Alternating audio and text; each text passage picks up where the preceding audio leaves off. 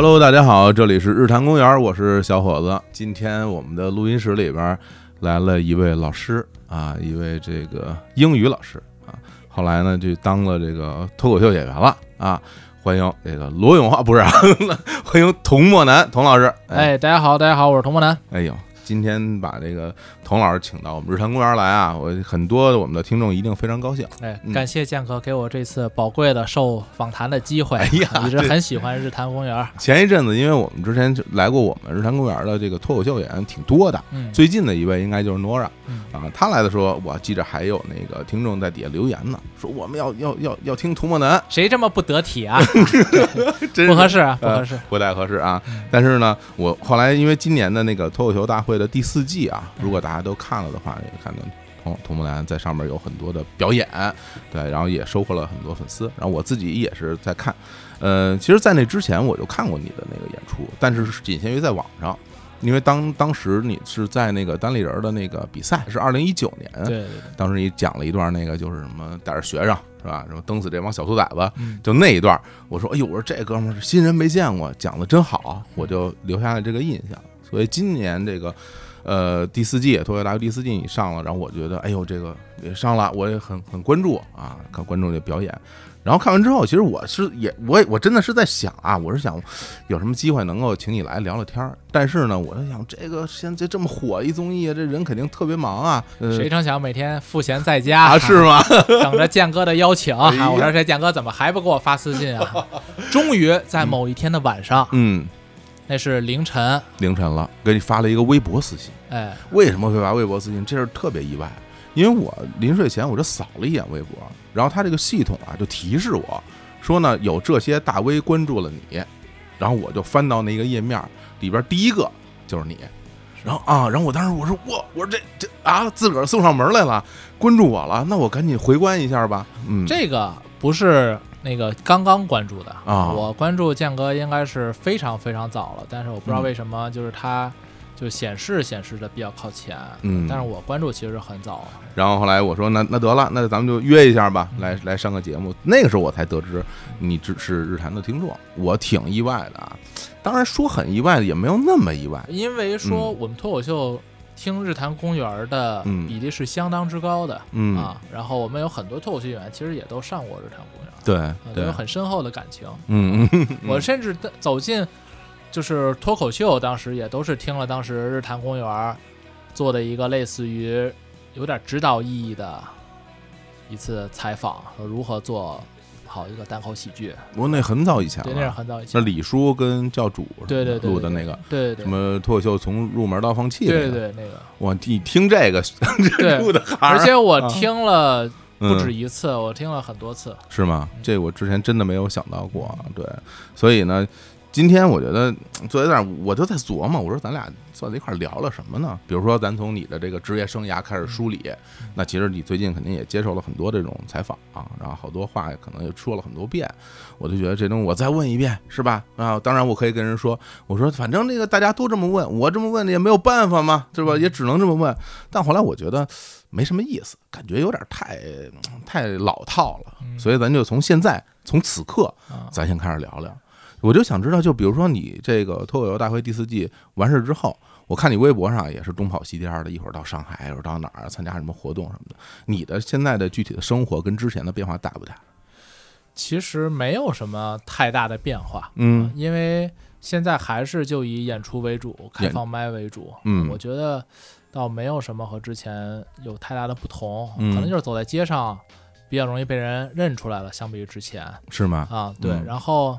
就是我发现我真的挺容易被认出来的，倒不是因为我知名度比较高，而是因为就我这个形象啊，加上这个肢体的感觉，让人一眼就能认出来，就感觉这个人看上去就比较懒散，哎，驼背，然后走路也没有一个样儿，嗯。嗯，然后脸又比较长，就是我是真的戴着口罩啊。半秒钟就能被人给认出来。开始我还挺美的，而且节目影响力确实还可以。然后之后呢，就开始怀疑起自己这个形象的问题，就是因为你你戴着口罩，被人一眼就认出来。其实这能说明你的这个长相啊是非常诡异的。有多诡异、啊这这这证明就是你从看这个眼睛，然后这个人的这种脸的那种长度、大脑门儿，还有这这这个状态，你就能感受到他到底是谁。因为你想想，一个特别好看的一个女孩或者好看的一个男孩，嗯，戴着口罩，其实大家都差不多，你发现了吗？就大眼睛特美，对，就是啊美，眼睛很精致，对眉毛，对，其实看不太出来的。但就是我们这种长相啊，就比较有特色吧，啊。让你这黑框眼镜真的，这一口罩真的是遮不住啊啊！你我要想不被人认出来，我他妈得戴一面具，戴一黑色面具，就跟那鱿鱼游戏里那那那大哥遮的那个状态差不太多才行了。现在被人认出的程度到哪种程度了？已经？就是戴着口罩，其实好多人能能认出来。那外边什么吃饭什么的，对，就能大街上，能够认出来。嗯，坐车什么的这种，对，你你享受吗？你享受这过程吗？挺享受的啊，是吗就是其实一开始你走在大街上被人认，我觉得大家可能就都有这么一个过程，嗯，就是因为你一开始，呃，在节目上露了面之后，走在大街上被人认出来了，嗯你肯定是觉得挺亢奋。啊会啊，对，因为这是一个很新奇的经验嘛。哦嗯，就之前其实就没有过这种感觉，但是你现在开始被人认出来了嗯啊。那只除非你是在什么偷鸡摸狗的干点什么事儿的时候被人给认出来了啊，说哎这你这不是童漠男吗？我说啊那完了。但是 但是对，如果是你正常的去到，比如在街上走，嗯啊，他被认出来了，其实一开始是有些兴奋的。是吗？比如咱俩演一下，表演演一下，比如你现在正在这个要正在吃饭，对对对，你你刚坐这儿了，对然后我呢是边上也另外一吃饭的，我啊端着这东西我刚过来，哎，我说哎，我说您您是不是那童漠男哎呢？我说那我肯定我肯定就就说哎呦啊呦这都被您给认出来了，真是特别的感谢您。您也看了脱口秀大会吧？您最喜欢谁呢？是我吗？那是我的哪一段表演呢？啊，您觉得我什么地方还可以继续精进呢？我们周五有一个线下的演出，如果你有时间的话，可以来继续看一看。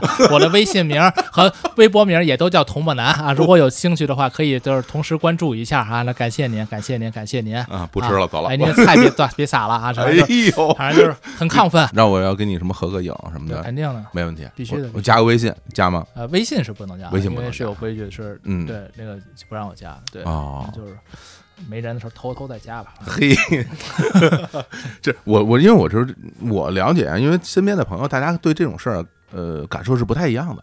嗯，就比如说吧，比如说你说我吧，嗯走在大街上说被被人认出来，我什么心情？说实话，我是有一点抗拒的，哦，我是有一点抗拒的。就是你说说，就你凭什么认出了我？当不是，当然对，方的鼻梁当然，其实我这种经历不是很多啊。但是我被人嗯认，如果说真的就被人认出，比如说我跟李叔前些年可能被人被人认出来，我我是会有一点点不知道该怎么办好哎，对对，啊，有是人不知道该怎么好啊。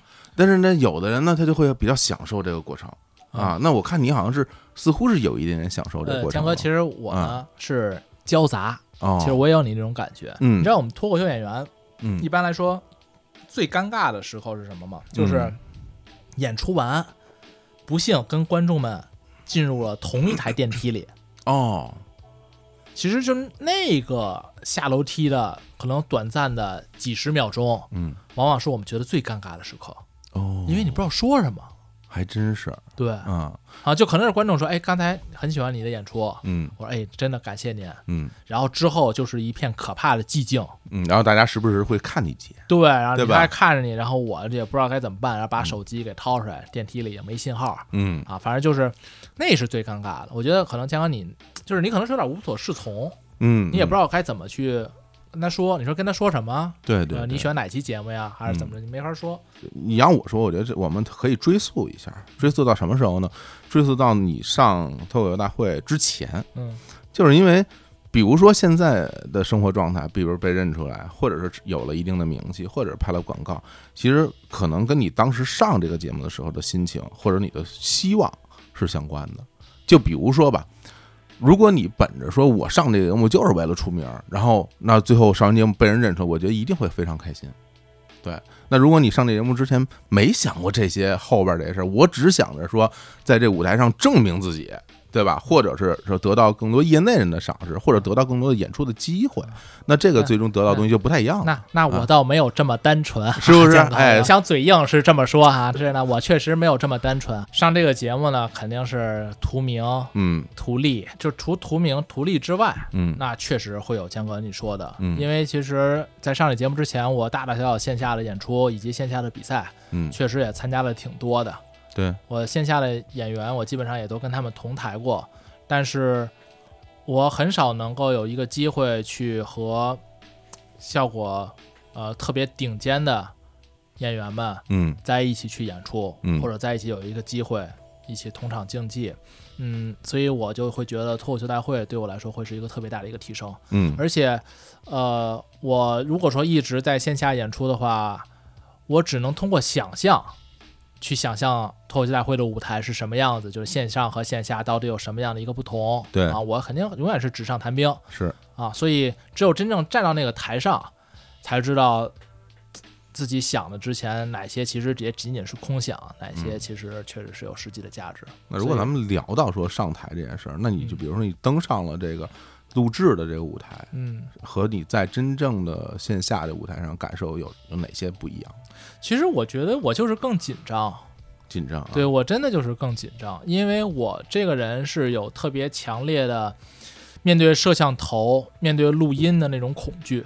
能够看得出来。其实给呃播出来的部分对对对，有一些细节上的一些，比如特写，看对。好像是有点发抖。大家能够看到我，其实有时候演出的那个部分，嗯，大家看得到不是那么的明显，也能感觉到，演出还好，但往往是非演出部分。对，就比如说我坐在台下的时候，就一言不发的时候那种感觉，或者你刚演完，刚演完，看着导，师茫然失措，对。啊，汗流浃背，嗯。啊，泪水流进眼睛里，不是汗水流进眼睛里，不知道是泪水还是汗水哈、就是、嗯。就是那种感觉，大家能够看出，就是其实我在那个时候是更慌的，是吧？因为我在一个演出里，我反而就还好，因为那个东西其实还是给我安全感，我毕竟演过可能挺多次了，嗯但是在一个需要你。计时的去回答一些东西的时候，那个时候我往往会比较慌张，嗯因为我可能从小就会感觉一个摄像机对着你，你说的一切都会让我有一种覆水难收的那种感觉。那么认真吗？因为我觉得这个东西在记录下来了，嗯今天没有对着这个话筒，嗯嗯，那就是一起来吃个饭。嗯那我觉得咱俩说的一切东西都没有被追溯的可能，啊，没有会被留存下来当成一个证据，然后被发现的东西。所以，嗯但是一个摄像机，一个录录录音笔，会让我觉得，我说很多东西我要变得很小心。我说这个东西会被很多人很多人看到，嗯我要考虑到，就是会不会伤害他们的情感嗯啊？我还在意大家怎么来看待我啊？比如说，那我说这个东西，大家会不会觉得我有点太猖狂了？嗯是不是觉得我回答的有点太笨拙了嗯啊？会不会有点回答的太慢了、太迟钝了？嗯。然后好多这种东西会困扰着我，然后这个 这种东西困扰着我，就是因为我我我是会在意别人是怎么来看待我自己。嗯，啊，因为我在听你的那个脱口秀，就是你的这个作品的时候，我其实感觉到两种比较极端的情绪。嗯。一种情绪就是像你所说，就是你可能会有一些怯懦的东西嗯。放在这里面，嗯。比如与人为善啊，或者嗯。小心谨慎的、对。小心翼翼的这种嗯东西在里头。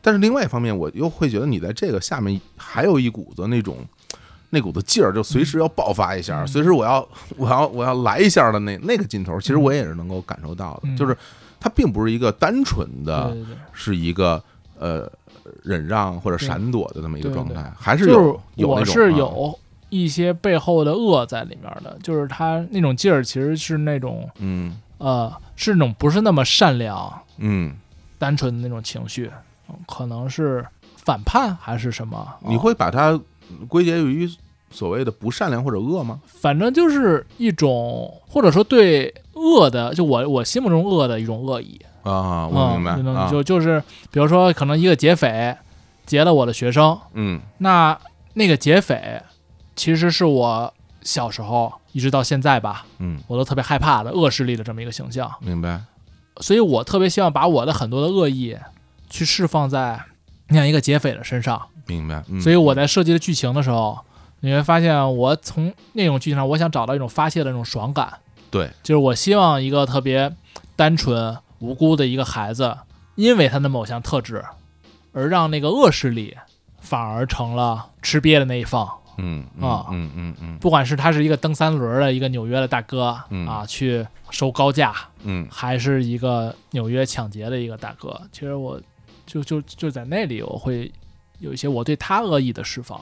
对，嗯。是一种对抗吧，对对对。甚甚至可能是在现实生活中不太容易做到。对，就是因为我在现实中我可能做不太到，但是我可能希望能够以一种阴差阳错的方式，在一种剧情当中，呃我在台上说我有特别怯懦的性格，一部分是有，就是我会在意其他人对我的看法，嗯。然后我在意其他人有看法，其实和我的小时候经历有点相关，因为我小时候是老转学，老转学啊，对我转学，我小时候转学了七次啊，特别老老转学，在北京老转，这也太夸张了。对对对，就经常转学，为什么要转那么多次学啊？因为就是有那种注意力缺陷嘛，然哦。后然后经常的幻想，一幻想呢，在课堂上注意力就集中不了，就跟不上老师的节奏。嗯嗯，我那会儿小时候又不是特别爱说话，哦，嗯，所以就经常要转学。是家人主动想要让你换对对对，然个后我自己环境也想换，然后我自己也想换，就哦那想换个地儿试试啊。哦，你那么小时候就会有这种说换个地儿试试的这种这种心情了。对，因为家里人也会给我这样的一个建议，然后我自己有时候也会想，可嗯能就是换个地儿尝试尝试。哦，那感那最后这就是说换个地儿这个东西起效果了吗？换到最后一次起了效果，哦，嗯，换到最后一次，因为那个学校是一个超级快乐的小学，是吧？对，啊学校大家都不怎么太学习，是吗？我特别喜欢那个学校。啊，还忘大家介绍了啊，就是童楠是北京人啊，对对对然后你是九一年的是吧？，对，然后其实就是经常会转学，我就会特别在意其他人对我的看法，嗯，因为我总是想要去融入一个全新的集体。哎，但是我觉得从转学这角度来讲，反而就比如说我离开了这儿，那可能大家永远不会再见了，会不会反而有一种啊如释重负的心哦，情？他当然你如释重负了那一边，但是你不是还有一个新的集体要融入吗？就是你嗯你因为你一个集体，它是一个全新的的话，就是大家其实已经成团了，对，而你呢来到这个已经成型的集体，其实是他们要来接受你，对对，你要想尽办法让他们来接受你，嗯所以你会不由自主的就会想，哎，这帮人对我到底是一个什么样的看法？嗯然后我会想办法让他们高兴。嗯嗯嗯啊那让大家接纳这个这个东西，你后来掌握 掌握技巧了吗？就是怎么办啊，让大家能能接纳你？就是开始性格就变得越来越好，哦，嗯明白。因为我发现嗯这就特别像是一个你在逆境中求生存的感觉。然后在那样的一个环境当中，人会走向两个方向，嗯要不然他就走向一个特别自闭的方向，就是他会加重你的自闭，嗯就是你会越来越把自己封锁起来。那我索性就不再跟其他人玩了。是而我呢，是走一了，是一个就是努力求生的这么一个方向啊！就我就我就天天在走在坐在那教室里，我就琢磨，要不然大家到底怎么才能够让大家开心呢？啊，嗯就天天就琢磨嗯啊，大家都喜欢什么呀？大家都看什么书啊？然后我就也去琢磨，然后希望让大家开心。嗯，然后慢慢儿他一开始也不行，就是然后到了三年级的时候，终于慢慢开窍了。嗯啊，那个学校叫做北下关小学，在北峡哦关小学我，呃，就过得特别的开心。动物园那边对对对，啊北峡关小学本来也就特别的，呃，在学习上压力没那么大。嗯然后之后到了初中，到了高中，嗯呃，慢慢就越来越好了。所以现在肯定我还是比较害羞，嗯可能也也有一点这种社交上的一些恐惧吧。嗯嗯，但是我已经能够做到，是一个群体里，我感觉不会让大家讨厌我，嗯，然后我会时刻想到大家的想法，嗯，大家的，就是，就我我我其实还会照顾到每个人的这个情绪和感受，嗯我能够体察得到，就我会对这方面非常的敏感，哎，这个我觉得挺有意思。就嗯。比如说，呃，你去表达一些善意给到别人，那这个东西最开始的时候，其实是为了融入大家嘛，嗯，我去做这样的一个事情。嗯。然后那嗯和你自己的本性如果来讲的话，它是它是符合你本性的一种行为，还是说哦，好像其实我没那么想这么干，但是没有办法，我必须这么做？那它跟你有没有冲突啊和对立？我觉得就是天然符合我的本性，其实符合的对，因为我小时候就是特别害怕。嗯。啊，我小时候就是害怕被孤立，嗯。我就害怕我融入不了这个集体，啊嗯，，当然，结果一开始确实，就是我觉得我一开始也是想，我从一开始就想融入一个集体，嗯。但是呢，我由于那种特别的胆小，然后在意别人的看法的同时呢，它就会造成我不太敢说话，嗯。因为我会觉得我说的每一句呢，都有可能会让大家不高兴。啊，就是我。我我不知道怎么说才能说好。嗯啊，嗯所以老在那儿咔咔在那儿就是琢磨。琢磨啊是吧？然后一琢磨话就少嘛，嗯嗯，然后之后其实慢慢找到了一些交流的方式之后，其实这这个思维就变得越来越快了。嗯嗯，然后在那个节目上呢，其实就又有点回到了。就特别小时候那种感觉，是吧？因为我老觉得我说的这一些话呢，我面向的也不一定只是导师，只是这帮脱口秀演员，嗯，可能还有几千万的观众，嗯，所以我在想，哎，那我该说什么话能够让几千万的观众都觉得喜欢你，对，觉得好，也不是，也不是，也不是都喜欢我吧，就是不伤害到他大家。哦，你会那么在意大家的感受？对，我会超级在意大家的感受。哦，我会想，哎，那我说什么能让大家接受我？嗯啊，都不是说特别喜欢我吧，就是能够接受我，啊，觉得我是一个还还可以。那我觉得这咱们从头讲，因为比如最开始的大学也学的是英语嘛，你在节目里也讲了，然后之后就当了这个英语的老师，然后教这个出国英语。对。然后从二零一八年开始，你才开始接触这个脱口秀，因为刚刚你也讲了，听我们日谈的这个节目，那个时候，嗯，你最初。就是开始尝试这个东西的时候，你当时是怎么着一个过程？第一次登台什么的这种，什么感觉啊？我当时就是先参加了一个培训课，培训课啊，然后参加完了培训课之后，我就想自己写一写，嗯，然后去想登台，嗯，然后那会儿其实呃比较主流的一种写脱口秀段子的是那种观察式喜剧。其实观察式喜剧用的最好的肯定就是齐墨老师，他其实就是捕捉生活中很多的细节。对这个，大家如果看了这次脱口秀大会啊，周奇墨去模仿那个点菜的那个人，对，就是你现实中能够看到的人，而且就是比如说观察式喜剧，我简单介绍一下哈。大他大家在表演的时候，可能经常用这样的开头说：“哎，大家有没有注意到过，在地铁里会有这样的一种人，在生活里会有这样的人？其实然后去演出来，对，是吧？嗯，你那时候也走这个路子吗？那会儿我没走，因为我当时就觉得吧，嗯，这个创作方式不是特别的适合我哦，因为我首先对生活中的那些小的细节没有给我带来那么大的愤怒，嗯，不耐烦，嗯。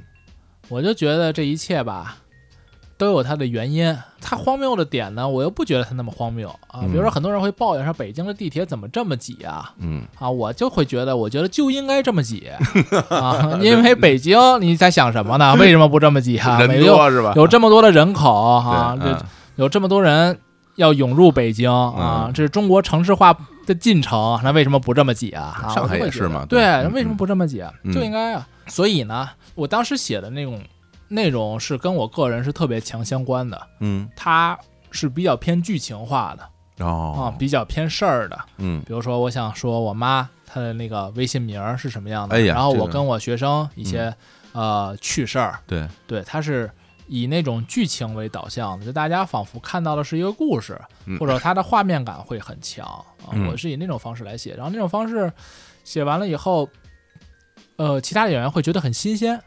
啊，他觉得哎，你没有去做这种观察式喜剧，但是一上来去以这种方式来去创作，其实效果也是很不错哦。嗯，所以我之后也就比较坚持这个风格。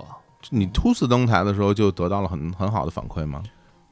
对，就是其实第一次登台上我是挺有信心的，然后第二次不是特别的好，嗯，啊，之后第三次、第四次就慢慢又好起来。那包括这个语言风格这个事儿，我觉得挺有趣的，因为。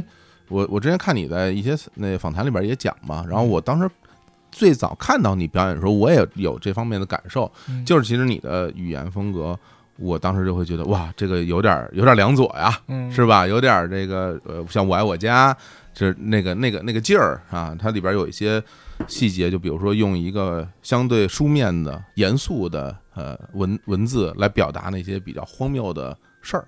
啊，就这样一个东西，就这个语言这种表达方式，是你现实生活中就爱这么说，还是你找到了这么一种表达？我现实生活中其实就挺爱这么说，就喜欢这样，喜欢用一些嗯成语正式的词儿，对一些特别正式的词大词儿，嗯，来去消解，就是其实是说一些生活中很普通的一些事儿，你用在日常生活当中，然后你用了一些大词儿，它就会显得很违和，对。违和带来了这种逗，对，违和带来了一种逗嘛，嗯，所以就是你原来也就也就这么说话，所以就直接给他搬到了你的这个脱口秀里，对对对，然后时间就到了二零一九年是吧？然后我因为我最初看到你参加那个单立人那个比赛，那那是你第一次参加比赛吗？对，那是我第一次参加比赛，然后就那个段子，当时好像成绩特别好，好像拿到是亚军还是？对第二名。对对，然后因为那个时候有很多同同台比赛，然后很多人都说了好多年什么，但是你当当时也就刚说了一年多，对对，这个东西拿到亚军之后，给会给到你一种什么样的感受？这种信心会爆棚吗？觉得我靠，我就是天天生该干这行的人？其实也没有，没有吗？没有那么大的信心，因为我是觉得当时从事我们这个行业的人还不是特别的多，嗯，所以。我是感觉我是在一个比较小的一个竞争当中，算是做的还不错。而且线下的比赛吧，它不定性是很多的。嗯啊，你很少说，呃，第一个上台的人就能够拿到最好的成绩。嗯，因为他面临的压力往往特别的大嘛。嗯，我这两次。我那两次抽签儿其实都是比较靠后啊上台的，所以说前面的演员已经把这个气氛都热的差不太多了。嗯啊，我最后去讲一讲。嗯，所以呃也有一定的运气的成分。嗯嗯，我就是一八年秋天嗯啊，然后开始进入这个脱口秀这个行业。嗯，然后当时就是白天上课，嗯，晚上去来讲开放麦。这么着来写，嗯，其实也挺好的那段时间，因为我段子一开始写的比较多的就是我和我学生的一些事情，嗯，那些事情跟我工作就是强相关的，嗯。嗯，所以就觉得挺好。啊。然后之后，当我把我和我学生这些事情写的我觉得差不多了之后，就感觉到了一个需要更全心投入生活的这么一个状态当中了，然后可能。我教书这件事情就变成了一个纯粹的工作，它不能给我的创作上带来任何灵感和源泉。嗯啊，因为感觉我和学生能说的事情也就这些。嗯啊，而且老说，我老感觉就是重复性会非常的高。对，所以现在我就是一个全职的状态了。啊，现在已经是对，就是一个全职状态。我可能有更多的时间去跟朋友们一起去聊聊天儿，嗯，尤其是愿意结识一些新的朋友，各行各业的朋友，嗯嗯，去感受他们的生活，来了解就大家的状态都是什么样子，看能不能获得一些灵感。哎，我现在忽然想到有一个挺好玩的东西，嗯，你不是说你喜欢跟人聊天嘛，对吧？然后坐在一起聊聊聊聊你感兴趣的东西，对，那不如咱现在就聊一会儿。啊，你你就当你咱俩坐一块儿，咱没在录音，对你有什么感兴趣的话，你可以问问我。是吧？我看看你平时怎么是怎么聊的。建哥，我是觉得，就咱俩这么着单聊会儿天儿啊，嗯，比跟我聊那些脱口秀的那些事儿要有意思的多。嗯，因为这更像是一种咱俩想法上的一种这种交互，一种碰撞。对，就就我觉得就挺好玩的，嗯，就挺逗，真的真的这种东西挺逗的。我们我 反正我每次啊就聊一聊脱口秀，嗯，这节目立马录的。极度乏味，极度乏味，知道吧？一些观众也不想听，这什么玩意儿？咱们聊聊我现在脱口秀的一些创作上的一些，嗯，就是我的一些念头。好呀，就是我，比如我很好奇啊，好，比如我最近特别好奇的一件事儿，嗯，就是因为我们现在是一个智能手机的时代，嗯，我就会想，有一天我突然就想到，我说在没有这个智能手机之前啊，大家是怎么报警的啊？那天我走夜路，有点没安全感，嗯，我就在想，你说。之前你说你说咱们现在报警，经常喊了那句话说：“哎，你再这样，我可报警了啊！”嗯啊。这件事是不是有手机之后才出现的？原来是不是说你要在这，我可喊人了？对，原来是我可喊人了，是吧？对，我因为我当时走在一个夜路，我就在想，我要是被这么一个劫匪咔给堵墙角上了，嗯，周围人就算看见了，他能怎么办呢？如果说是三十年前，那那大哥，那那那那哥们儿肯定说，哎，小兄弟，你先别急，挺住啊，我家就住在天通苑，抓点紧，一个半小时，咱们也得到家了。好嘞，那劫劫匪说，哎，太好了啊，咱俩指不定谁先到家呀。得嘞啊！你知道，因为我就会突然就想到了这一点，然后我就会想到，就是说，可能咱们现在在这个智能手机时代，嗯，待了太久，其实也没过多久，也就是二三十年的事情，没过多久，但是没过多久，已经忘了没有手机的那个时代。其实智能手机时代也就十来年，对对对，十来年。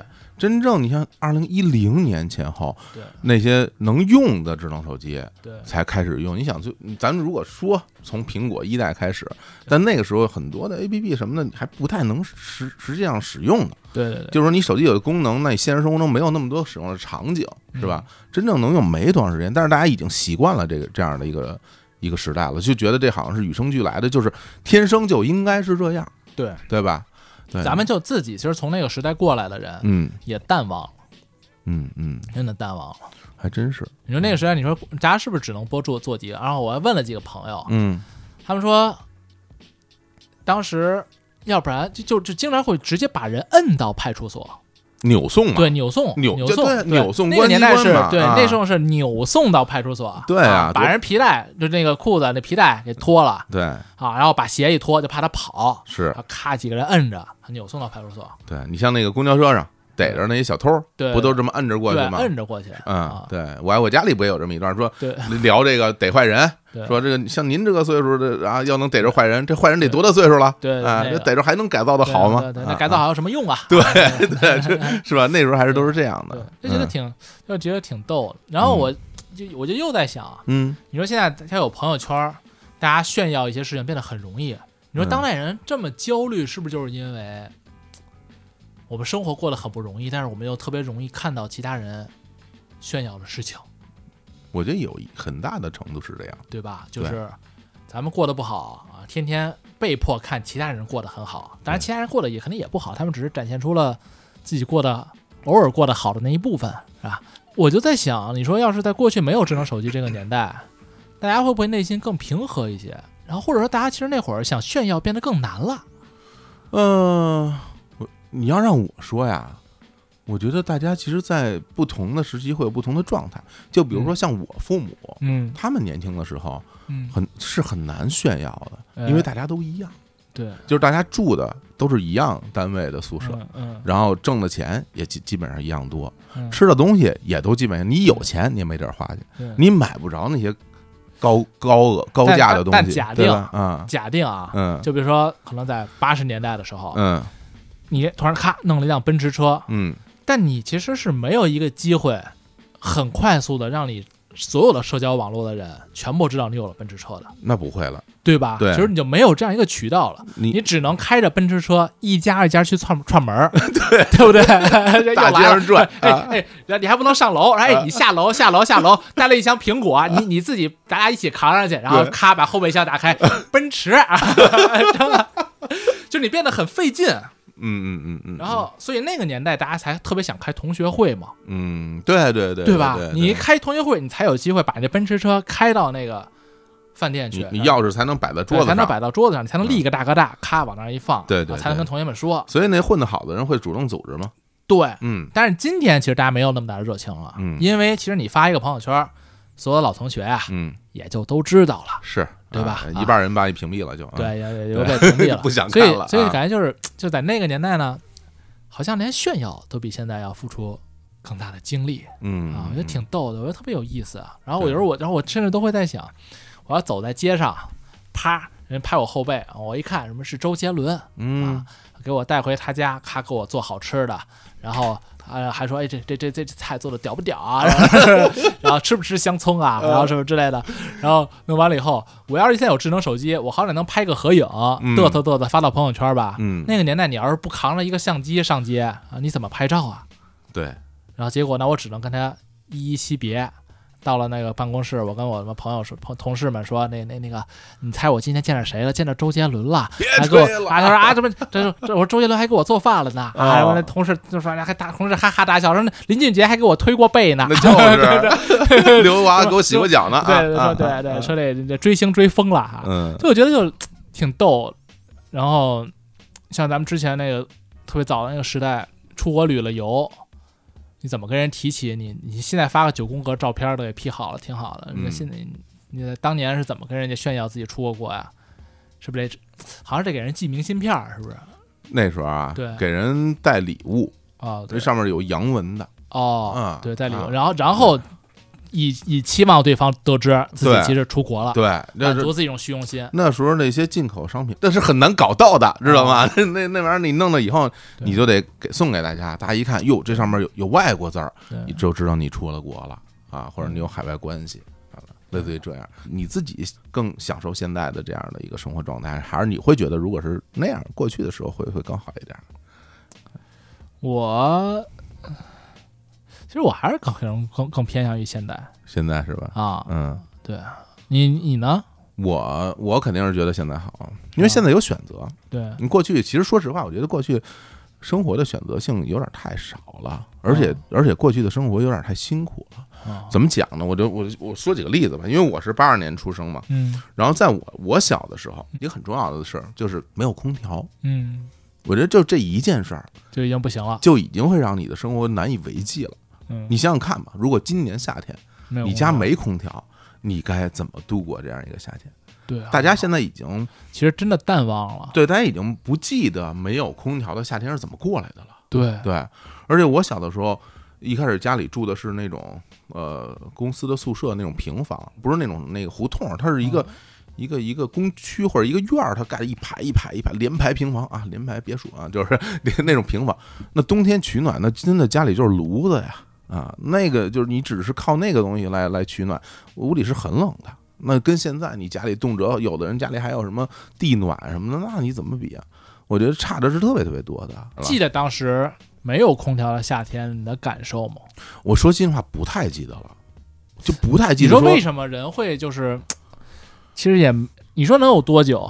没多久啊，你几岁家里安的空调？我家安空调我印象很深，我家搬楼房安的空调，一九九六年、九六年，九六年或者九七年，那那会儿你是十几岁，十四、十四、十四，连连三十年了，已经二十多年，对，但是其实你已经忘了没空调的日子已。经不太记得了。对，而且那个时候家里才有电话，而且我相信你上大学的时候，大学里也是不可能有空调的，没有的没有。的，没有的。所以大学四年我是住校，因为我当时就没空调，嗯那就更接近了。那会儿是零九年到一二年，我上大学嘛，嗯，那段时间都没空调，四年我都不知道我怎么扛过来的，你不知道啊？我记不住了。哦，我是能记住的，因为我那时候就是印象是很深的，就是我是会觉得太痛苦了，因为我在上海上大学，哦，巨热无比，嗯然后就一天要洗十几个澡的那种，就是每天就是恨不得只穿个内裤在在宿舍待着，然后出去就洗澡什么的。但是小的时候其实也也一样会很痛苦，但你就不记得了，就就忘掉了那种冷热是吧？包括大家生活这种便利性。各方面，我觉得现在生活就是很方便啊！你你你试想一下，如果我们现在生活没有外卖、没有快递什么的，大家很多人已经没法生活了。对，嗯，就是我觉得，就算是那种歌里唱的什么“从前慢”，什么、嗯对什么车马慢啊，什么一生只爱一个人，啊我老觉得就是 就是搞得感觉就是，如果你回到过去，该慢的事情啊，可能是慢下来了，嗯但是问题是好多不该慢的事情呢，他他也都给慢下来了。对，这有点受不了了。就是啊，而且所以我现在就经常会在想，就我我特别老特别喜欢想那些十几二十年前嗯那些没有的东西，嗯，然后它所带来的不方便，一定会让我们超级的诧异，嗯，你很难想象。嗯我不知道，就是如果年轻的听众听到这个，大家会不会有会有共鸣，或者说能不能感受到？哎，不知道，嗯会不会有共鸣？对我其实一直有一个疑问，因为刚刚在聊，我也没有搞太明白，就是说，就是说你你在台上表演，你最终是是想取悦自己，还是想取悦别人呢？就是你想让谁开心？就我觉得这俩就是辩证统一，怎么讲呢？取悦了别人，自己也就开心了。那我觉得还是取悦自己，对，就本质上其实就还是取悦自己。还是想让自己高兴，就是对因为你高兴了，所以我高兴，对，对吧？我看见你们都高兴所以我才高兴。他是那种就是获得别人关注嗯那种极致的虚荣，其实就是我上台就是一种虚荣心在做驱动。你会觉得这是虚荣吗？对，就是、反正不是奉献啊啊，不是那种美好的品质，嗯，就是我希望大家来看看我，看看我，看看我、嗯嗯啊！你看我是不是挺幽默？嗯你们来听听我，然后大家他们一高兴，其实那种高兴，他们笑呢，就更像是一种对于我的认可嗯啊，然后。他的这个认可让我觉得我自己有价值，哦，对，就就这个其实并不是说那种服务性的，就我我逗大家笑，不是说为了就给大家带去快乐，虽然我们可能表面上会是这么说，嗯嗯，但更爽的人一定是我们自己，这是满足了我们自己的很多的表达欲，让我们觉得，哎，我其实给出了很多独特的东西。这个挺好玩的。我觉得这个就有点像比赛，对我就是我觉得它不是说所谓的那种像什么脱口秀大会这种真正的比赛的赛制，而是好像是自己跟自己的一个比赛，对，它是有胜负的。就比如说今天我上台，最终大家没乐，那我觉得我你会不会觉得我输了？你会感觉到这可能是对你自己的这种否定。你会怀疑听众，还是会怀疑自己？当然会怀疑自己，我是一定会怀疑自己的。我们和观众是有一丢丢对抗的性质，我们的心理并不是服务的一个心态，嗯我们的心态可能更加接近于我们要征服这一批观众。那你接触的大家，因为比如说在北京，原来你接触了很多这种脱口秀演员，对对对，然后包括到上海，效果也有好多嗯。你觉得你接触的这些演员，大家在台上表演，或者你们私下里沟通嗯，大家也都是这样的心情吗？会不会有人跟都你有不太一样的？都都是这样，都是会这样都是这样。哦然后就是因为我们上台之前，很多人嗯都会说，今天要把这批观众全都炸翻，我们要炸翻全场。嗯嗯嗯，就是你看这种状态，这种“炸翻全场”这个词所带来的那种暗指嗯啊，嗯衍生出来的那种感觉，其实就是一种征服感。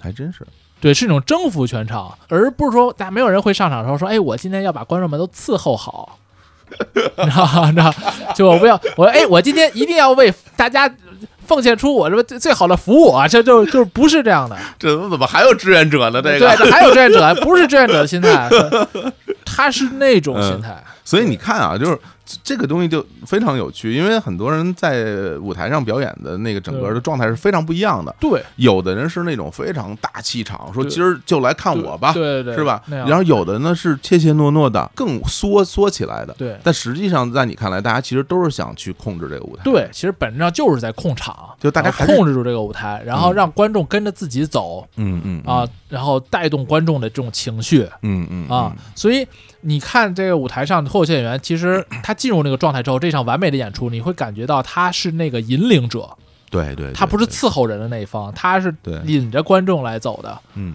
所以脱口秀演员往往会让观众会觉得很有魅力嗯啊，而不是说他仅仅是一个在舞台上一个小丑。那种小丑感，我们那种隔着的那种感觉是很低的。嗯，就观众很多观众为什么会喜欢一个脱口秀演员？其实好多时候并不是单纯的说他是很好笑，而是觉得他的这种观点和洞察是特别的独特的，他他是从这方面是能散发魅力的。嗯嗯你说这个是，我觉得就是最终大家都是一个喜欢舞台的一个人。对对对，你喜欢舞台的人是一种什么心情？因为我自己经常登台，原来你包括现在，其实做播客，我觉得也是一个舞台。对。你站在一个舞台上，你享受这个舞台，然后你要征服你的受众，咱们本质上其实是一样的，其实是一样的。本质是一样的。对，但是有一点不一样的在于说，就比如说吧，比如说我原来在演出的时候，我如果说我我感觉到大家的反应不够强烈，我好我好像很难去怀疑自己，OK，嗯，我好像很难去怀疑自己，我我可能会我可能会觉得哦，好像他们不是特别行，这可能这是一种本能的反应。嗯，当然，如果说台下所有人每一个人都鸦雀无声，那我肯定会觉得说那是建哥也可能你是一个骨子里很要强的人，我觉得我可能都不是要强，我可能是有点过于自信了。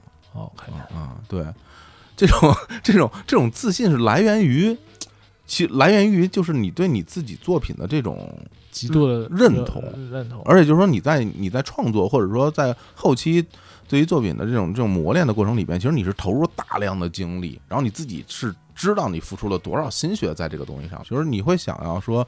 你你就尽所能吧，把你的这个东西呈现给呈现给别人。那那比如说台下有有十个人，有五个人特别嗨，有五个人没嗨，那我就那我的看来就是说，这五个嗨的人是是 OK 了，没嗨的你向人学学，就是挺好，这心态非常牛逼。我会有这样的一种一种一种心情。当然，在这里面并不是说完全呃油盐不进，我也会去反过来再去看自己之前的，包括比如说我录制谈的节目，我在后期的这种剪辑和回听的过程里面，我我会以很多的时候去。去修正自己的错误，然后去推翻自己之前的这种表达，然后去让自己变得越来越好。这个这个过程是有的，对。那但这个里面，我就我就是是对于自己这种所谓的作品的一种一种要求，一种要求。所以就是你你这么说，我就我觉得就是感觉是很明显的，就是大家在台上为什么所谓有一句话叫做舞台缘儿，就是有的人啊上了台就招人喜欢，我觉得就是因为他找到了。如何控制舞台的方式？对对，不是每个人都能找到这个这个方式的。对，就是你你怎么跟舞台和和和观众来来来自处？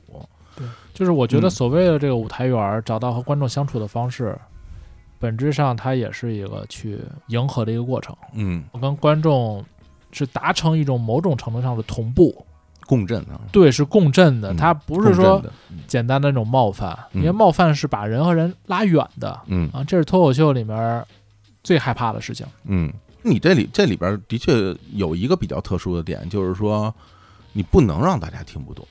对对，因为比如很多其他的所谓的艺术形式，你是可以接受受众不理解你的表达的，比如说音乐，比如甚至上绘画，好多东西可能大家会觉得看不懂，但是有人能嗯觉得特好，然后你说那大家可以通过学习或者是怎么样，你最终能看懂，但脱口秀不行。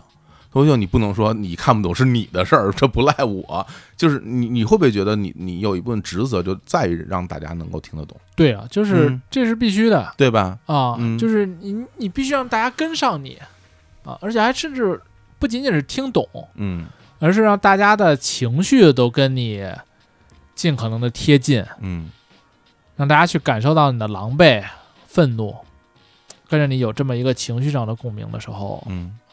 它才能有最好的一个效果。那在线下演出的时候，比如在北京和在上海，你会有很不一样的感觉吗？呃，也还行，我觉得基本上都差不多，差不多。那是是因为你本身设计的，或者说你写的一个段子，它是从底层，从大家就是每个人都有共同的情感感受的角度来。对对对对对，我喜欢从感情上出发，而不是以一些，比如说只有北京人能够感受到的那些东西，嗯然后来出发。那上海人肯定没有同感。对但如果你是一个更大的人性底色的话，其实两个城市人就都会有同感。对，甚至说可能不在城市的人，大家也也会有也，会有。就比如咱们刚才，聊什么，比如人人的那种炫耀，嗯啊，那其实哪个城市就都差不多，嗯对吧？大家都会有对这件事情的情绪。嗯，但这里边其实会有一个一个问题，嗯就在于立场问题，也就是说，就是对于某一件事情，你是支持的还是反对的？你站在哪个角度来说这个东西？它在每一个时代都会有一个所谓的正确的这么一个东西。咱举个例子啊，这例子可能不是那么恰当，就比如说节约用电这么这个事儿，对，那节约用电。那其实不同的人会对它有不同的看法。嗯，前一年有一个什么什么大家集体断电，什么一分钟或者十分钟这么这么一个这么一个事儿，然后有人就说哇这是一个好事儿啊，节约能源是一个好事儿。然后也有人站出来说这个东西可能反而会对整个电力系统带来很大的负荷啊，这个东西它就会有一个啊对或者错的这么一个这么一个这么一个不不同的一个区别。那比如你在讲一些事情的时候，其实你对于很多东西也是会有一个。正确或者不正确的这么一个态度的。那如果你的观点跟大众之间有不一样的地方的时候，你是会敢于拿出来说，或者说我干脆我就不写了，我不说了。如果我觉得我的观点跟大家不一样，我就不说这个东西，我说点别的，我说点跟你们一样的。你会用哪种方式来来选择？我会努力选择一个既把这件事说了，嗯，但是又能让大家理解我的一个方式。那你还是会勇于说出你的对你，的说出来，但是这嗯个理由得说的足够有意思，嗯且像刚才咱们说的，让他们既觉得就是以就是站到他们的那一边，嗯而不是以一个特别辩论的方式嗯。在说这件事情。我我捕捉到了，比如说在这次脱口大会里面捕捉到了一个挺有趣的一个细节，就是来自山东的选手特别多。对，你看啊，就比如说像这个何广智是吧？，我呃，实际上，啊，张浩哲也是，然后张浩哲，然后程璐嗯。啊，然后那个超，其实他们都是山东人，对。对吧？而且呢，就是我觉得就是像，比如像程璐他们这些人，嗯，我自己不知道他们私下里怎么样啊，但我能感受得到，他们可能在现实生活中不是那种说八面玲珑啊，或者是嗯眉飞色舞的那种人，对甚至会有点木讷，或者是有点朴素的那样一个状态。脱口秀很多人，我觉得在从事这个行业之前啊，在班里或者同事里，往往是特别容易被忽视的那个。嗯真的，嗯，我发现很多人都有这样的一种感觉。你是吗？你是这样的人吗？我还不算，我没那么极端，嗯。但我很多脱口秀的朋友其实是这样的，嗯，啊，秋瑞、秋瑞对，广志，嗯。就是感觉好像在私下里，如果他没有成为脱口秀演员，嗯。你可能真的不太会特别强烈的去关注他们，你不太会了解他们的所思所想，嗯。但是你可能看不到他们体内蕴藏着极强烈的表达欲，所以他们会对那个舞台有极大的渴望。我觉得就是脱口秀舞台就特别像是咱们小时候看联欢会，我觉得看联欢会的时候，孩子们一定会有分成两波，一波是我觉得我好好看其他人演出就行了，嗯，还有一波说，哎，他们可真不错呀，我也想上那个舞台，我也想得到这样的欢呼。脱口秀演员可能就往往是后一波人。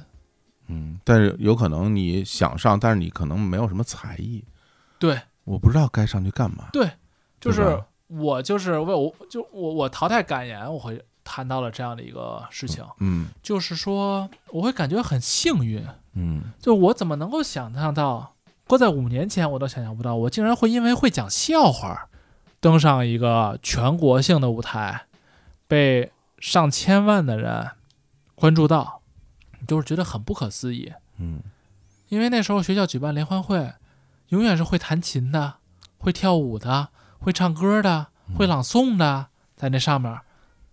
我说我怎么可能站上那样的一个舞台呢？而且我又觉得很绝望，我很多时候唱歌不好听，再怎么着也练不出来。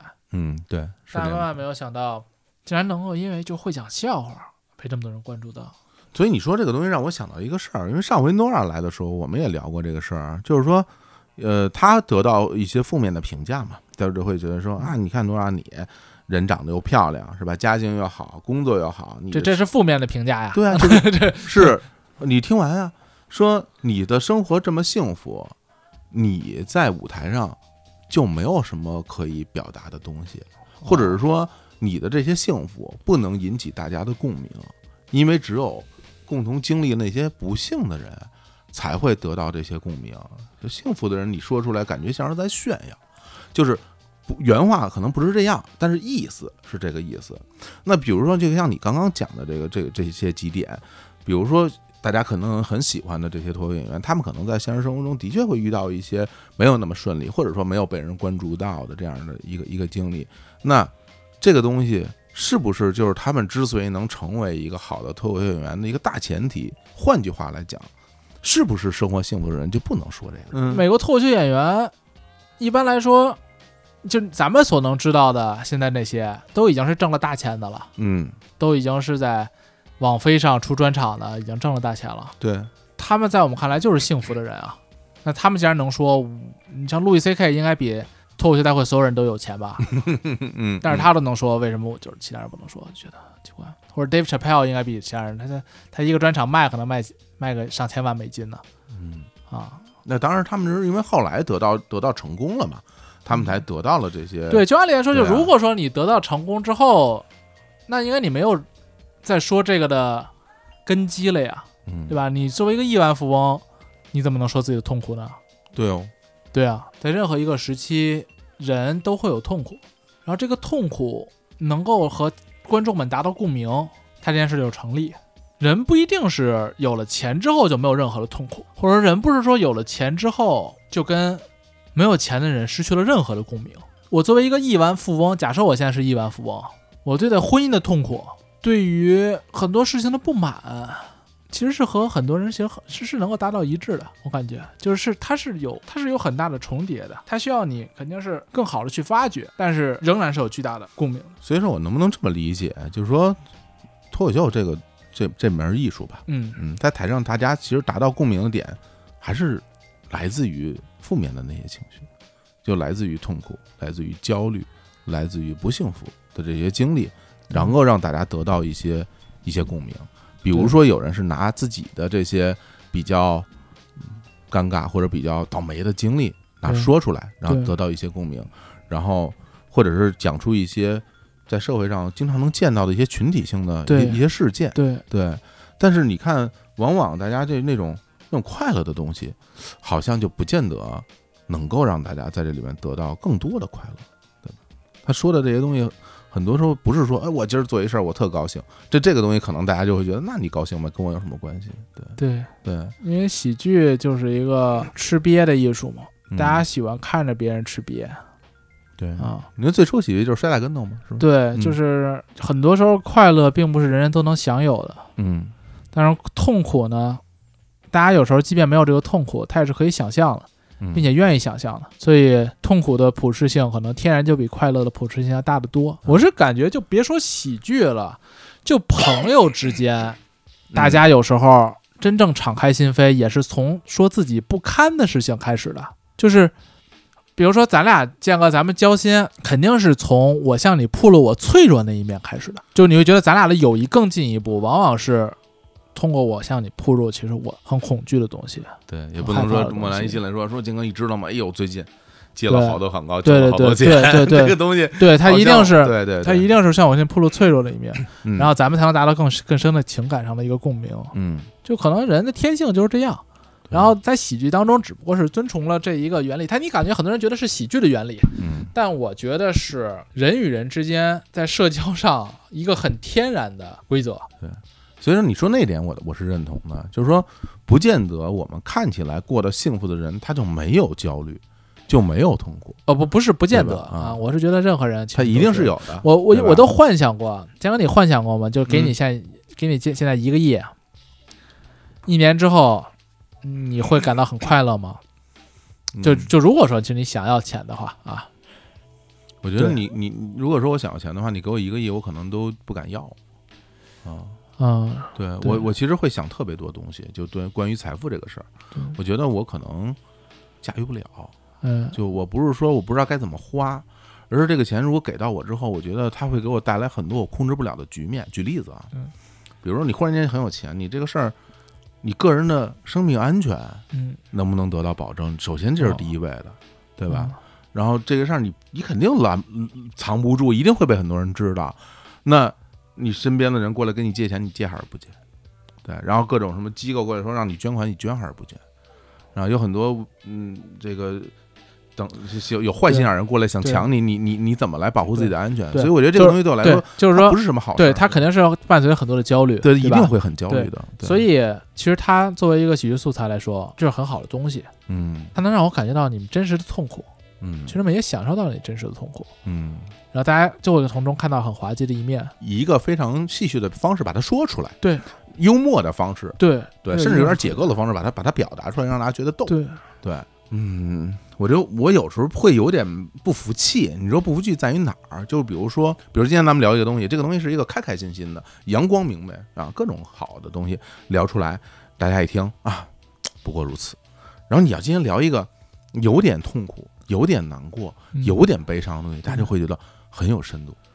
对，对我而言，我首先我不这么认为，因为我会觉得不同的情绪，你反映出一个作品，无论是绘画、音乐，还是博客，还是脱口秀这东西，只要你把它表达的足够好，你的技术足够好，这个东西它它都是成立的。但是它能不能打动人，这就不一定了。往往是那些看起来有点难过的东西，就更能打动人。对，这可能真的是人性里面会会藏着的一个一个一个东西。我是觉得大家看到一个人过得不好的时候，那种天然的善意就来了。嗯然后在全情的帮助了这个人之后，看到这个这个人变好了，恶意就来了。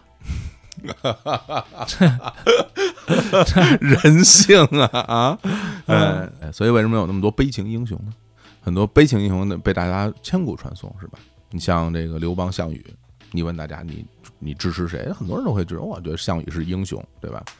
对那曹操、刘备，你会觉得刘备是英雄，最终胜利的那一方，大家都会觉得这个人是个坏人，啊，对吧？然后去传送那些失败的人，对对，这可能就是人性里的东西，嗯，对，所以回回到。回到我觉得回到回到说脱脱口秀这个东西，我我觉得也是，就是说你会觉得大家真的能够在现实生活中通过这样的一场一场的演出，能够能够疗愈自己吗？我看那个呼兰有嗯有个小采访，他说他说那个说这个脱口秀是现实生活的解药。嗯，或者说，我觉得哪是什么解药啊，撑死撑死了是个麻药，嗯是吧？对，那你怎么看待脱口秀这东西和大家之间的关系呢？我觉得他就是一个演员获得一个极致的表达欲后的满足感，极致的虚荣心，观众呢获得快乐，一些暂时性的快乐的这么一件事情啊、嗯我觉得他说麻药是挺准确的，嗯就是一个短暂的麻痹，然后之后回去接着面对自己的生活，对，没有什么治愈的，对，就是因为他解决不了实际问题，是对，他解决不了什么真实的问题。你可能真实也没有什么问题，然后也可能有问题，然后就是说，这就是大家都会有的问题，就是其实大家都挺不容易，就感觉就是如果说每一个人把自己的痛苦都列出来啊，你反正发现反正都挺难以解决的啊，都不是说通过一个脱口秀就能够把它彻底的治愈的事情，嗯嗯。我其实讲脱口秀，我都没太有那种就是奉献精神，说什么让大家各种责任感什么的。对我，我就是想自己爽一把，因为我就喜欢这种东西，就是它辩证统一。哦，我在想要那件事情的时候，同样这件事情也就给实现了。就比如我想要满足我自己的这么一个同时，嗯，我得到最极致的满足的同时，一定是观众也得到了极致的满足，就感觉这不就很好吗？哎，我觉得你说这事儿，我觉得特好。就是我，我其实现在会感受到你。我自己觉得最最最替你开心的一点就是说，就是一个人啊，就找到了自己喜欢做的东西，并且又挺擅长的，并且还能养活自己，这件事儿其实是特别特别幸运的一件事儿了。对我经常会感到幸运。对，而且就是以我这些年的经验，我会感到一件事儿，这事儿怎么说呢？就原来有一件事叫做“失败是成功之母”，我们小时候接受的教育就是什么。甚至什么挫折教育是吧？这百折不挠啊，越磨越锋利。我现在这些年，我我就感受到，可能不是这样的。就是一件事儿吧，如果你做着特费劲，说明你可能就不太适合干这个事儿。就是你最好就赶紧干点别的。嗯，我就觉得，如果这件事儿你真的做对了，天时地利人和，你真做对了，它一定会很顺利。他他，我看了身边很多朋友的例子。都是这样的，大家之所以能够把这事做起来，不是说我十年二十年最后终于给磨出来了，而是往往就是你感觉这人呼的一下就把这事儿就做成了，我会有这样的感受的，所以我从你身上也会得到这样的这样的心情。但就是这个脱口秀，嗯，我也看到很多人由于特别大的坚持，嗯，获得了巨大的进步，嗯，是质的变化，我是挺感慨的，嗯。嗯。然后我打心里特别佩服那些一开始做的特别不顺利，嗯，但是至今还在这个行业里的脱口秀演员，嗯，就我从他们身上我看到了比我对待脱口秀可能我觉得更闪光了一些精神，因为我的很多动力是来自于我把这件事情做好了，他给予我的那些正反馈。对啊，而很多脱口秀演员呢，他。经历了一些冷场，甚至是更多的一次一次的冷场之后，还在坚持做这件事情。那他们靠的可能更多的就是对这件事情的热爱，就真的是把这件事情当成一个自己一定要做的东西。从这个角度上来，特别佩服。然后他们在一直做，一直做，一直做，我觉得特别的厉害。其实他们会完成质变，就有有些时候我会特别感慨，就他们取得了如此大的质变。这个的确是值得。值得庆祝的，就是因为不是每一个人都能坚持到那个时候。对，有有很多人可能在中中间这过程里面，因为各种各样原因，可能就坚持不下去了。你你不能说，你不能说有的人是放弃了。有时候他不是说我主动的放弃，而是被动的，真的没有办法了。那怎么办呢？就你可能只能干点别的了。对对，但是如果你真的能够一直。做到一定的程度，最后得到一定成功，那我觉得还是还是会非常的替他们感到开心的。我们很多演员其实是阴差阳错坚持到了现在。嗯，对，因为一七一八年其实也都想不到能够有这样的一个节目。嗯嗯，但其实是有一个好处，是因为我们是真的，很多人是真的因为超级热爱这件事情，他没图名没图利，尽管最后也奔着名和利去了。嗯，但。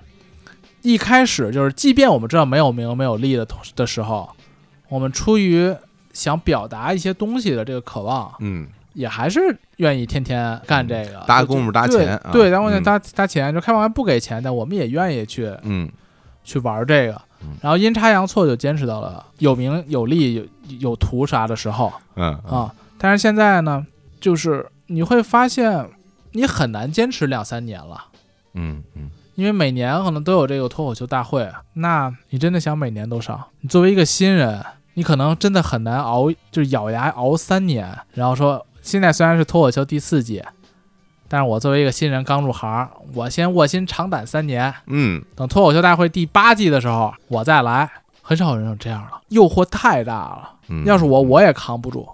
你本来也没扛住，对我肯定扛不住。对我但但是肯你之前讲了好好讲了一阵儿了，已经啊。对不所以我说的是，我之前是阴差阳错嘛，明白，扛到了有名有利的时候，嗯因为那时候就是还没有这个节目呢。嗯但凡有这个节目，就我也扛不住。而之前积蓄了三四年，有没有好处呢？我觉得是有巨大的好处的，它让你的心很静来去做这个。而你有手艺了，对，就是磨练出手艺。对，然后你有一些储备，对，比如说你说让我下一届脱口秀大会，你说放弃了别参加，好好积攒一年，嗯啊我也舍不得，哎，对吧？我也闹心。但是你要一直参加呢，其实会让自己很焦虑。那你说你觉得压力大，你别参加了呀？嗯，啊，那别那不行，啊、那不行，我得来，那不行，那我得来。呃啊呃，那来了之后呢？你说你这对你的创作到底是不是好了呢？就是你每年写这东西，慢慢的你就会感觉你到底是为了这个节目呢，还是说你自己像最开始一样，就是很纯粹的表达欲嗯驱动你在做这件事情呢？还有一些区别。因为那个节目在那儿，我就忍不住会去想，什么东西是适合节目这个舞台的，什么东西是适合线上传播的。就会有点会有点功利了哈。嗯，对，嗯或者啊或者说明确的目的性来做对，我会有一些目的了。嗯啊所以更多的挑战是在这儿，就自己和自己的一个达到一个平衡。那最近线下演出还能办吗？就是这种或者在北京或者在上海，北京的取消了一些，其他的地方还好，还好啊。是在上海会上海会多一些，然后之后等这个状态好转，嗯，在北京也会继续演出。有没有办什么专场啊？没有没有，专场现在暂时还还差一些啊，嗯，对，努力写呢还。而且从变相来说，如果你专场足够多的话，那你去参加比赛的时候，你的素材也很多呀。对，对啊，那周周老板人家东西多啊，你就你演呗，你你比八轮我也我也可以演啊，对吧？所以他需要前面的一些积淀嘛。对啊，嗯，我要开 肯定也是在，嗯，下一季脱口秀大会开始之前开。嗯，挺大压力的，对，对因为它需要很多的内容，对，当然嗯你可以不上下一届的节目，那你就别上了呗，对，嗯，那不就想要名和利吗？啊，对吧？你这不要求这事儿吗？那那你说那那是这事儿你别上了呗，好好写你的专场不就行了吗？莫南，我说就是我说那就也倒也没这个必要，哈、我这也得搞起来。得嘞得嘞，这聊的大家，所以嗯嗯嗯人就是这种嗯欲求不满，嗯嗯，就是这种很挣扎。就我嗯特别能够感受到自己心中那种贪婪，嗯就本质上就是这样，啥都想要。你会不会歇一歇更好呢？你可以歇一歇，那你你别上呗。嗯嗯嗯嗯嗯，但你好像还是想上，看吧，就看，因为大家每个人对这个东西的感受是不一样的，嗯而且我我就是我从我个人的角度来来感受这个东西，我对于欲望这个东西是很正面的感受，嗯，对我很喜欢有欲望的感觉，嗯，我我可能每天当然当然，我可能每天都生活在欲望里边，我因为我觉得欲望它代表着一种你还有很美好的预期，嗯。然后快乐就来源于这种美好的预期。嗯。啊，然后达成，对。嗯，努力和达成，对。对，嗯对，所以我我觉得欲望这东西并不什么是个洪水猛兽，或者说一定要无欲则刚，我觉得这个不是字面理解的意思，对。它不是字面理解的意思，对，所以就 OK 吧，那我觉得也也就。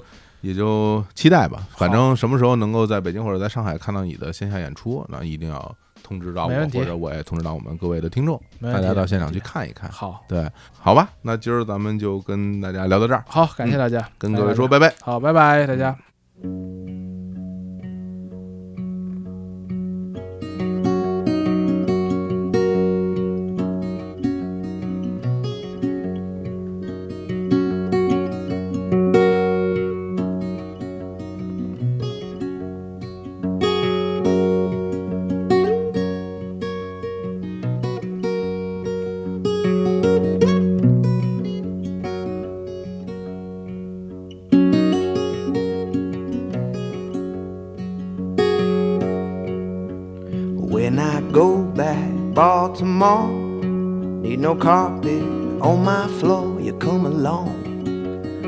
follow me. We'll go down